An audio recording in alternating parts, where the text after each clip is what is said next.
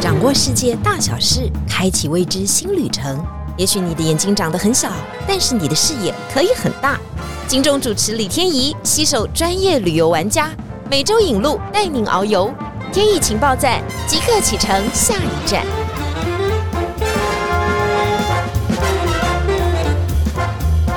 情报站，你说赞不赞？欢迎大家来到节目现场。今天要带大家到一个浪漫的国度，而且非常是很多人欧洲打卡很想打卡的地点。我们刚刚就在现场做了一个问卷调查，想说，哎，大家举手一下，到底想去欧洲的哪一个国家？结果有一半的人举意大利，有一半的人举法国。法国真的这么浪漫吗？还有明年，明年我们现在录音的时间是二零二三年的十一月嘛，哈，明年法国将会迎来它的盛大的盛世，这对法国的经济、对法国的治安、社会等等等等，都是一个极大的考验。因为奥运明年的法国就要登场了，因此法国这两年可能会有非常大的变化。要了解法国，要知道法国，除了看艾米丽在巴黎之外呢，我们也要请到我们的法国达人 Hager Hegel。来到现场，大家好，大家好，我是 Helga。Helga，先自我介绍一下好不好？为什么你对应该不是只有法国对欧陆这么的熟悉？还好，但因为法国去的多了，算是熟悉。您从事旅游 行业大概有多久的时间？真的要说吗？是啊，有什么关系？那我先讲从事旅游的一半好了，大概十七年吧，十六年。等一会，等一会。你看起来不过就四十岁，所以你是三十岁、三十四岁就开始做旅游行业，从小，所以旅游事业非常非常的长。因为你对欧洲非常了解，说实在，我想请问的是，你是一开始就投入欧洲这个事业，还是其实你也是带过很多很多大风大浪，其他这种亚洲的团开始的，然后才迈入欧洲的市场？欧洲的市场应该是我进入这行业五六年后的事。那前面就是你刚刚说的，那时候流行的是美呀、加纽澳。啊之类的，我还记得第一次去签美国签证被官员拒绝。官员说：“你第一次出国为什么要去美国？”嗯，我说：“工作啊。”对啊，我们就是工作，工作就是要到美国。他说：“不行，应该你要从东南亚开始。” 美国人管的很大，是不是？很大，难怪柯文哲要先打电话，没有？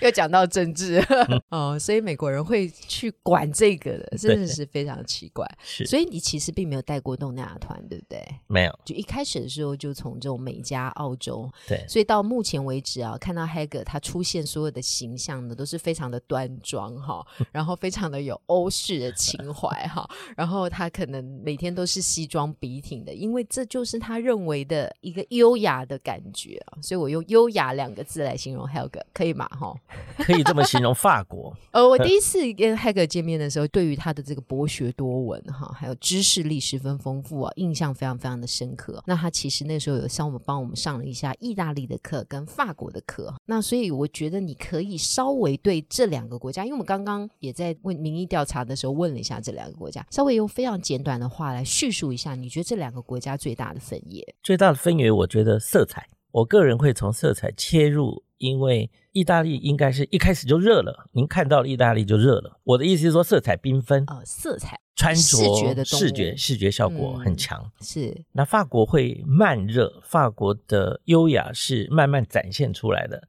所以我刚刚说，现场很多年轻人，年轻人那个做了问卷以后，嗯，虽然法国不是首选，嗯，但我对法国有信心，因为法国您一旦进入之后，我相信你下一次再下一次。想要重返的地方，我认为是法国。所以法国是属于慢热型的，慢热型，所以要花一点时间了解它。而且它每个城市或每个地区啊，展现的风情都不太一样。就一次感觉可以体验，你好像是哎在同一个国家吗？其实它是身在不同的感觉当中哈。是，所以我们现在就要请 Hag 先隆重推荐，因为你知道在这个听众前面一定有一些人去过法国嘛，非常容易接触的城市就是巴黎嘛。除了巴黎之外啊，你要不要隆？隆重推荐，隆重推荐吗？三个。我们可以去到法国的地点，三个不能多不能少。不过刚刚天怡主播一开始提到了巴黎，给人家的印象有些地方总是脏脏臭臭的，我真的要提下水道。哎呦，他说巴黎可以参观。我们刚刚聊天的过程是这样的，我说我去过巴黎几次，但是我实在是没有办法忍受哈，大家只看到它风光的外表哈，它那个地下铁啊，简直是很可怕，而且进去的时候是有一种恶臭的感觉。我不知道现在改进没啊？说话说我去巴黎大概也有十年前的。事情，maybe 现在改进了是吗？是我多想了吗？老实说很难改进，为什么？因为我们一年进巴黎的观光客，根据统计就超过八千万。那他要改进真的不容易，世界各国人有各种各式不一样的习惯，所以要改进不容易。但他能够维持目前你所记忆中或者现在看到的状况，已经不错。我觉得你对巴黎是非常包容的，我个人觉得不错，而且就是他还是有一些那个怀旧的情怀哦。就是你现在去的时候，哎，巴黎地下铁给人家的感觉，其实跟之前没有差太多。没有，而且你看哦，会重回巴黎的人不少。就是说，世界上各国的城市，你喜欢纽约也好，你喜欢 L A 也好，为什么巴黎永远在可能排名前几名，甚至前三，对不对？对，这个脏乱这件事好像没有影响它，没有，还是说因为它其他地方太美了，太美了，嗯，所以就可以盖刮这一切。所以刚刚天怡主播要我推荐行程的话，我突然想起，我一直印象深刻的是下水道。我很好奇哦，就是地下已经蛮臭蛮脏了哈，为什么我们哈会想要去巴黎的地下？下水道去参观巴黎下水道呢？我当时排的时候，这个行程是在我们的团体行程里头，而且有大概五年之久。那这个行程是我无意间看到，那时候是唯一可以提供的，就是全世界唯一可以提供参观的下水道。要收费吗？他要收费哦，要收费的下水道，随时可以进入，那收费。然后我们因为是团体，他的清洁人员、下水道的工作人员会来充当导游，他会来介绍。我先开宗明义讲一件事，您知道巴黎的下水道总长吗？很多朋友猜不到，两千一百公里，两千一百公里的下水道，等会两千一百 公里的在巴黎市区弯弯绕绕，把它拉直以后的总长度，对，两千一百公里就是巴黎到。伊斯坦堡的直线距离，您就可以想象它多远。散布在整个巴黎二十区里头，那工作人员如何工作？对，理所当然，他会去呼应地面上的街道。比如说上面有一条雨果大道，它下面也会有一条雨果大道。不然，如果比较小的，他会用代号去代替这一条代号去查，就知道它是哪一条道。所以他们在下面不会迷路，等于是一个地下世界，它有地图的。嗯，导览人员导览。让我最感到惊讶的是，他用了当尼奥斯曼。奥斯曼就是曾经是巴黎市长，曾经是一位伯爵。现在我们所看到的巴黎，几乎尤其在罗浮宫一带，都是他所建。奥斯曼，所以那一带的建筑，我们甚至叫奥斯曼建筑。嗯，奥斯曼他规划了一种清洁用的浮球，那个浮球是实心的木条去钉出来的，有大有小，有各种 size。那他利用浮球在前面浮着。水道，如果这一条水道是宽的，他就用大的浮球在前面飘，然后后面跟着一艘收垃圾的船，浮球浮过的地方，垃圾不是会往中间靠吗？这个方法用了一百五十年。就把垃圾给拾起来，就把拾起来，就捞起来了。您看这种聪明的智慧，一百五一百五十年前就有了，就有了。那这个下水道整体的完工也是一百五十年前吗？那时候他规划好，那陆陆续续，我们总会觉得进去以后会是哦又脏又臭，不是？其实我们闻到的是消毒水味。嗯，那消毒水位之外，更令我惊讶的一件事情是，我现在是做一个假设，比如说你现在巴黎，因为基本上。比如说雨果，我刚刚提到雨果大道一号的建筑，一号不管你住在哪一层楼，你现在刷牙的时候突然金牙齿不得了，那个纯金牙齿掉了，掉了，冲到下水道，冲到下水道，你打个电话给下水道的服务台。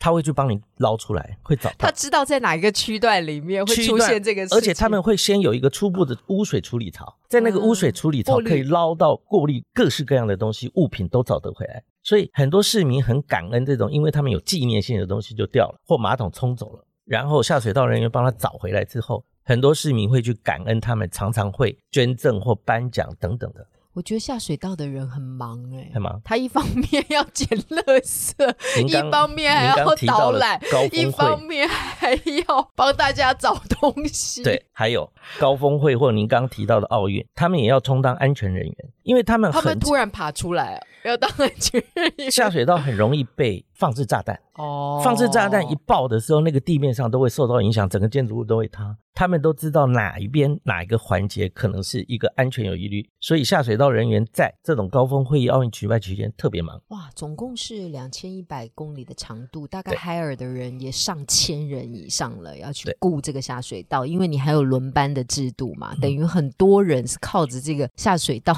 在进行 work 的。是，但下水道它最重要的功能是排水、处理水。对，这样子的话。意思是巴黎不淹水嘛？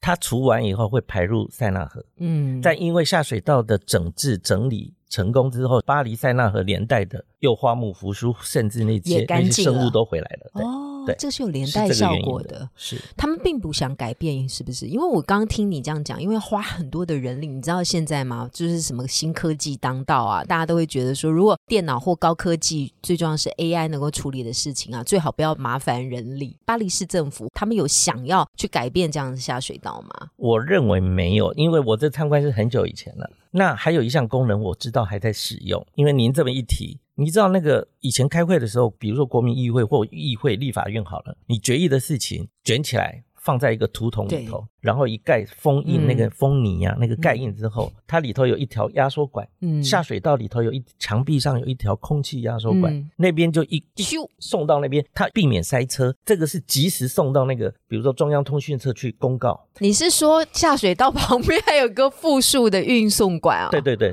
还在使用中，所以。您刚刚提到这件事，让我联想到这件事。这个运送管是只能有这种压缩送信的文件功能，它有一个图筒文件，然后盖子一盖上，机器一按，咻就过去了。在我们古代哈，东方的古代就是飞鸽传书，有没有？我们要在鸽子的脚上绑一个东西，而且还不知道要飞多久才能飞到，而且还不能载太重。它这个完全没有这个哈，大型的也可以嘛，就是放在是需要有文件纸张证明的嘛。当然，现在有很多通讯，他们知道有传真机或 email 这种是吗？有封印的。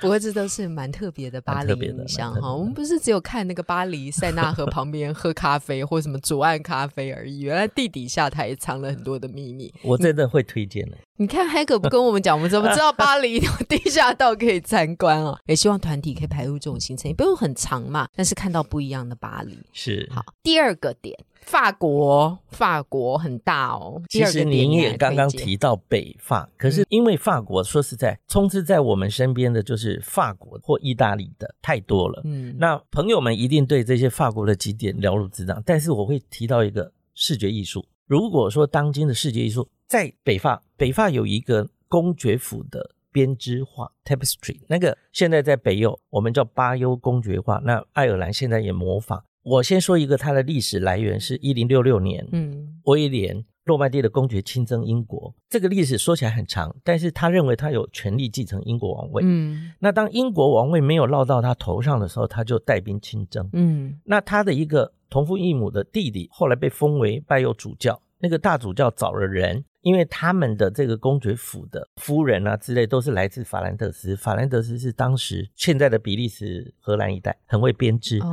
所以他就编织了现在我们看到的七十公尺长、六公尺高，里头有非常多的，我记得的人有六百二十六个，马有五百二十五个，其他的动物大大小小两百多个，很多它都有记载。它是一个连环的，它从威廉公爵如何开始要亲征的准备动作，一直编。它是一个麻哦，它用编织来计时，就是记载当时发生的事情就是了。对，但是尽量的写实，是哦，是完全写实。当然，当然后世会说这是一个编织。既然是编织，一语双关，就是编织的历史。当然，他从诺曼底人的角度在看，英国人铁定有英国人不同的看法。可是至少这一个本身是我刚刚说视觉艺术，应该是一个转捩点。在他之前，可能大部分的艺术，比如说《清明上河图》啊等等，绘画，我们可能是人动，画不动，人在动。对。可是这个七十公尺，你是慢慢拉开，慢慢延伸，感觉上就是后来把它拍成电影了。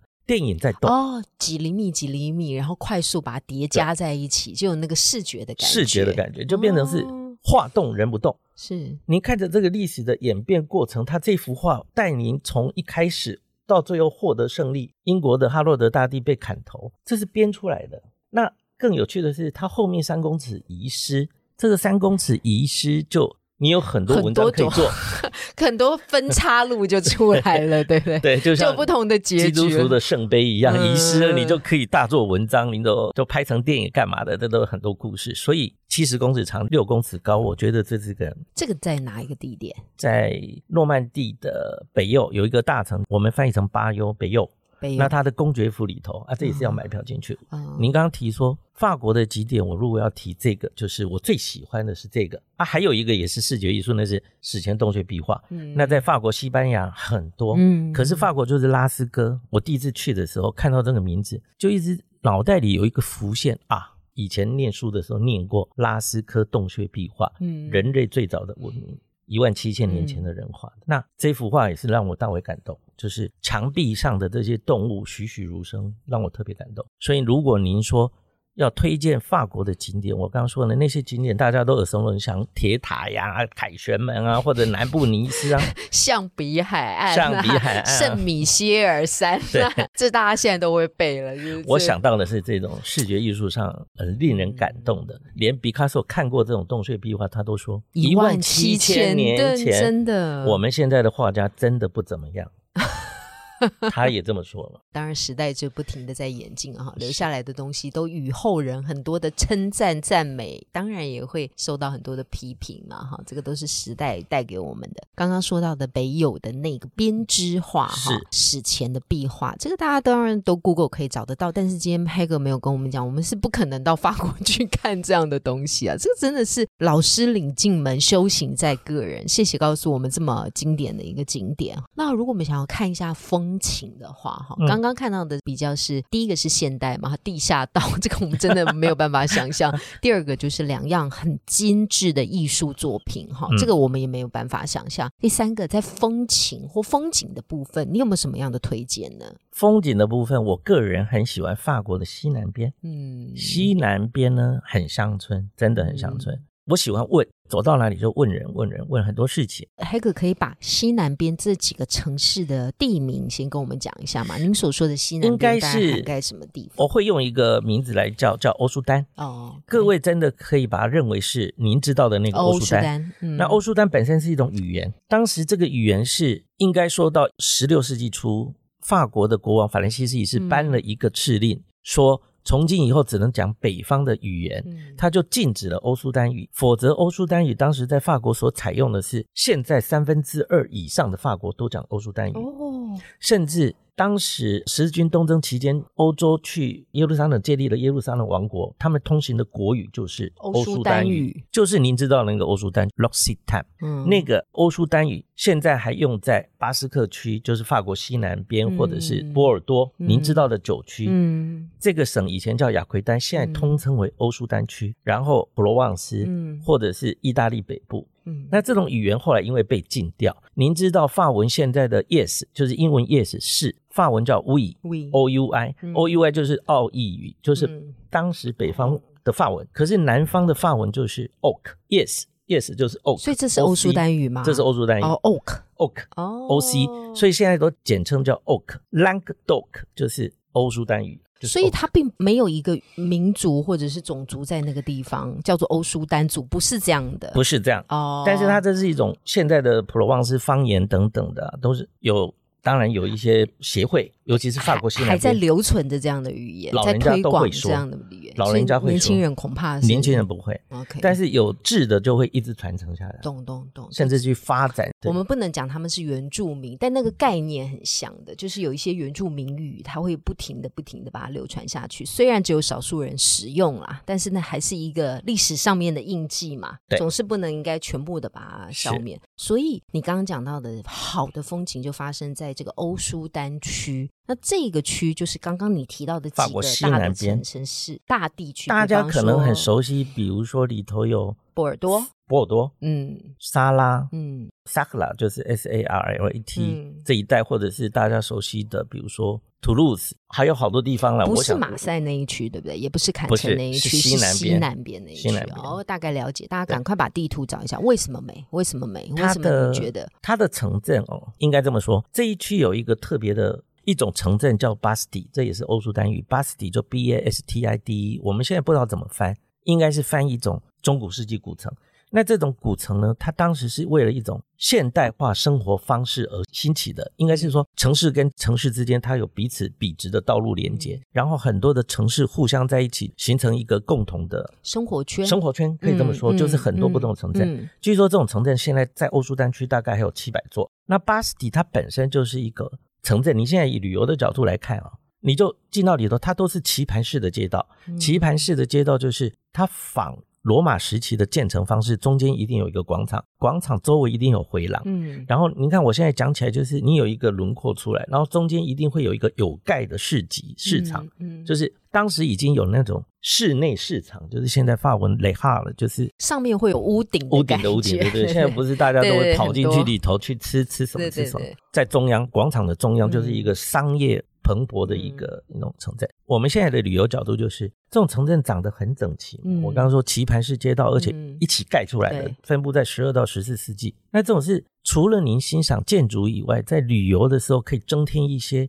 它又有历史背景，又有当时这些西南边有钱的贵族的这种题材故事。然后再加上建筑本身很古色古香，用的都是当地的这种黄色的石灰石灰石，然后屋顶都是粘板岩，就比较黑的，就是沉积岩了，就河边开采的石头，天然石头，所以它本身画面，然后在墙上的装饰透射之后都会非常美。黄昏的时候光影的变化，然后周围都是绿油油的乡村，就是森林树林。西南边其实好多物产，像松露啊，黑松露就是在西南边。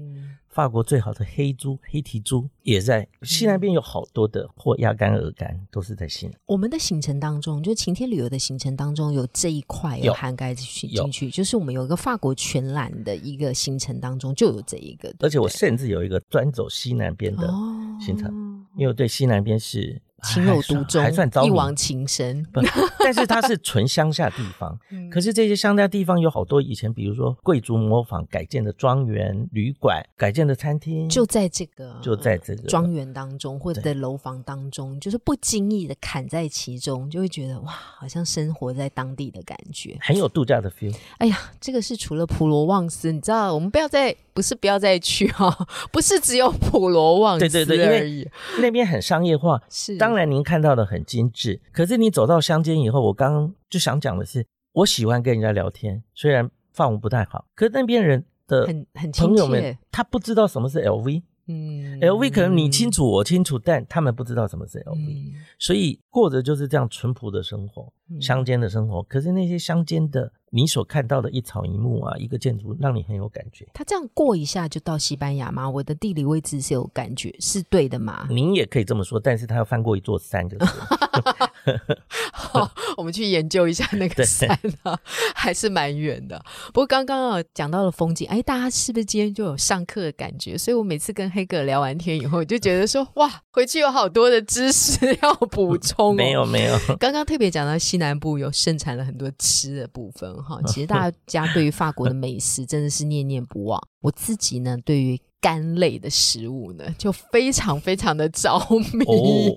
我很喜欢吃，这很特别啊，鸡肝、鸭肝、鹅肝，凡是肝类的呢，我都不会想要放弃了。我们先从这个法国的，先是鹅肝，现在应该大家比较吃的是鸭肝，对不对？是是是。为什么？为什么有这样的转变？鹅的产量变少，而且鹅太油，这是最主要的，因为不符合现代人的饮食观念，太油。肝嘛，你知道法文的肝是 foie。我想我要解释一下，foie，f o i e 就是肝，就是 liver，无花果就是这个字来的，嗯，fig 嘛，应该说肝这个字是从无花果演变而来，因为古希腊时期就用无花果强迫喂鹅喂鸭，所以肝，拉丁文的肝是 figaton，意大利文是 figato，都是 f 开头，不是骂人，f 开头，法文是 foie，f o i e 就是从无花果这个字演变而来，那后面那个字 gra，我发音不是很好，那个 g r a s gra 就是油。所以你其实法国人很清楚，这是油肝，由无花果喂养 的东西产生的油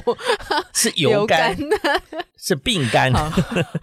天一主播不能吃太多。黑哥一直在瞪我说：“你还敢吃肝？”哎，我们是在享受美食，好不好？我们去到当地一定要那个尝试一下。好了，如果不吃肝的话，你有什么推荐呢？法国的推荐，比如说你最喜欢吃的法国美食——布列塔尼蓝龙虾，那个真的只出现在布列塔尼半岛，就是法国最西北角落的大西洋岸。英吉利海峡有一点，可是这种虾的龙虾的体型很小，它是单一个钳子。法国人认为波士顿龙虾不叫龙虾，这是天差地，而且您去餐厅看价钱也是天差地别。嗯，那法国人的心目中的龙虾就是。布列塔尼蓝龙虾，那我们先问一下价格好了。这个价格大概跟我们熟知的波士顿龙虾的差别是什么？可能有两倍到三倍以上的价钱。那它的大小呢？可能是一半，波士顿龙虾的一半。顿就是小而精致，肉而肥美，就是肉而强劲嘛，有韧性嘛。哈。对对对，特别蓝龙虾的意思是什么？壳是蓝的，补上来的时候就是这样吗？是不是煮熟以后再变？煮熟就变红了。对，煮熟变红，而且是湛蓝色哦。为什么为什么只有那个场域有呢？然后他是特别去饲养它嘛，人工饲养它，才造就了这样的一个蓝龙虾。就我所知，还是野生居多，嗯而且就在大西洋那一带海域，嗯所以这个蓝龙虾真的你吃了会特别有感觉，因为它跟一般饲养的龙虾很不一样，肉质非常就是你刚刚讲的很有劲，很 Q 弹，这样嗯，这也是让我蛮着迷的一件事情，一个东西 当然这个在行程当中都吃得到哈，因为特殊吃得到的。吃得到它。需要特殊的季节吗？才会吃得到吗？还是现在其实他知道观光客都很爱这一味，所以也会量产？基本上龙虾比较没有呃进补的季节，那它同样它那一带就有好多生蚝，生蚝就有进补的季节，因为其实进补的由来是古时候它路上的交通运送生蚝不容易，容易坏掉，没有冷藏的设备，所以它最热的时候四到十月是不吃的。那其实这段时间刚好也是生蚝要长肥的季节，四到十月不吃，对，所以法国有明文规定，五到九月是进补期，那一段时间是要给生蚝啊什么这些物产长大，所以我们才都说是秋天吃的这些。你说五到九月进补期是规定我们人还是规定动物 它要进补规定禁止 去哦，去禁哦禁止捕食。我想说他要规定我们 那个时间要去禁捕，怎么哦？禁止捕猎这样的对物种，要让它好好的长大，应该是这个意思啊，才能够生生不息。其实一开始是因为交通不便，啊它不好运送。刚刚讲的第二个就是不列塔尼蓝龙虾嘛，嗯第一个是我自己偏爱的肝嘛，干第三个你一定要再推荐一个，或者是任何一家米其林餐厅，你觉得一定要去品尝一下它哪一道料理都行。一下子是有蛮多，可是我这个天一主播的提问，我很想说，法国有好多的认证的食材，那这些认证的食材动辄就是一百年或一百五十年，甚至更久。比如说，它有布列斯基，这可能很多朋友知道。我每次在拿麦克风介绍布列斯基，我会讲大概四十分鸡钟，chicken 就是一种鸡鸡，对对对，它是 不然大家。会以为说，哎，这是一个人吗？或者一个音乐家吗？我们要先讲啊，它是一种鸡，就是一种一种料理。鸡，嗯。在勃艮地区，嗯。那这个鸡是法国唯一的一个 AOC 的鸡，AOC 就是 Operation Original Control，就是法定产区管制，法定的管制产区。这个地方出产的，这才能叫这个名，而且还要经过对政府认可他从公鸡、母鸡挑选基因好的去做。养育。嗯，那孵蛋的有专业的孵蛋场，那孵蛋场孵出小鸡之后，一夜之间在规定的时间之内送到各个养鸡场去。嗯那每一只鸡有自己的生存空间，它出生的时候到几个月大的时候可以有多少范围，然后接下来是多大的范围就都有规定，然后到最后宰杀的过程三十五道程序，然后宰杀以后如何送到市集去卖都有规定，最后会有认证的。认证人员、专业的人员来认证，才会赋予你一个 AOC 的法定产区。嗯，那这种动辄可能台币要一万，嗯甚至三万，甚至更多万。你说一只鸡啊、一只鸡，一只鸡，大家很难想象吧？品质好的。但是我说，我每次拿个麦克风一弹起这个鸡，弹了四十五分钟，对，结果最后去吃的时候，有一次就有一个阿妈跟我说：“小胖啊，我绰号叫小胖，嗯，小胖啊。”你这鸡 啊，不我爱吃的，偷鸡啊偷吃，啊你公家是插电话公家犯罪婆，呃，东西 至少我会说，法国有好多的食材，不止这个，它是被认证过的。它的历史可能是你如何养它，你吃什么，比如说蚯蚓什么吃什么，它有一定的标准。那这些标准就是不像您我现在，我相信天一主播现在想可能想买鸡蛋，可能你的亲朋好友会告诉你说，哎，哪一家的蛋厂不错，但你会相信没有那个履历的没有过程履历，对不对？然后没有那个历史的故事，这其实就是一个行销的一环啊，是不是？只是法国人很早就开始做这件事情，把每一个故事说得清清楚楚。我们台湾水果最多了，我们大概可以讲出十几种我们都爱吃的水果，但是那个后面的故事，你怎么养它的，你怎么栽种它的，我们就缺少这个环节。就是您说的履历，对，它很透明。它很透明，然后它是一个衡量它价值的一个很重要的标准，对不对？再加上法国人会吹牛，这是重点了，好不好？你说是吹牛，我说是行销，那谁来买单呢？就是会听这些故事的人啊，就想说哇，真的是这样。然后每个人的反应都会跟阿妈一样，说奈啊呢。对，就像他们有一个，我个人会说是超越米其林，因为这个叫 M O F。我突然想到这个，这个 M O F 也是一种认证，翻译起来就是 Mail U V A 的 phones 就是法国最佳职人或者是法国最佳工艺师。这个是一九三五年教育部接手是国家级的，可是真正开始推行的时候是在一九二一年。您说一九二一年到现在一百年，那一百年开始有这种最佳工艺师认证。当然，现在大家都会注意到是厨师，其实它的里头有两百种行业，这么多。嗯，那他每一次不是每一年比赛，他一次的比赛是两年、三年，甚至是四年。而且他这当中，裁判们会不断的出考题给你，就是你要如何去改善。比如说，你今天是一个木匠好了，他会去挑剔、挑战你的思维、你的动线、你的技巧。厨师也是一样，所以他要留这个牌，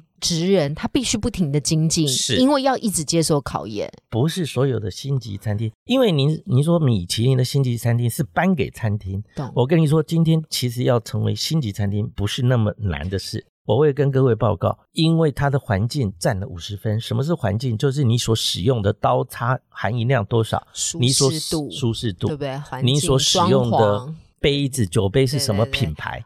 但是这个这个 M O F 是颁给人的，是跟着你走的，所以不是所有的星级主厨他都敢去参加这个。万一你参加了没有拿到这个奖牌、金牌怎么办？所以这种也是一种认证，对职人的认证。所以这个 M O F 的认证，我们是在当地可以看得到的嘛？他们拿到以后也会挂出来那一种。他只要拿到以后，就像有一次我认识一个两星主厨。然后呢，第一年的时候我去吃他的餐厅，他对我们团体都很不以为然嘛。那后来我简单的发文跟他沟通以后，他诶发现可以聊。第二年我记得是四月份的一个团，我去了之后，他看到我很开心，就找他的徒弟去把一件厨师袍拿出来，就是他获奖的厨师袍。那一件厨师袍有什么不一样？白色一样的，可是领口会有法国国旗。哦，所以当您下次再看到任何的画面，有厨师厨师白色的袍，他的领口是法国三色的国旗，那就表示得过这个奖。好的，我们把这张照片呢 贴在我们的网络的底下，大家可以看到哈，这才是要要对他肃然起敬的，要对他很尊敬的。哇，这才是认定的职人。哇，今天这个聊天时间真的过得很快哈，本来会写觉得说，哎，题目会不会不够啊？会不会太少啊？你看吧。真的黑格就是知识的宝库，等待我们一直挖掘哈。他除了法国很熟，意大利很熟，他刚刚带团哦，从法国、西班牙再加上葡萄牙哈，整个一体的行程啊。所以他除了自己非常专业的领队之外，他在规划行程当中也都非常非常的用心。跟着 Hagel 去旅行哈，是一件非常享受的事情。如果大家喜欢我们这一集的法国，或者你曾经去过法国的哪些地点的话，也欢迎大家跟我们订阅、点阅、分享、按赞。我们今天再度谢谢我们的法。国达人 Hagel 来到现场，谢谢天意主播，天意情报站，你说赞不赞？拜拜。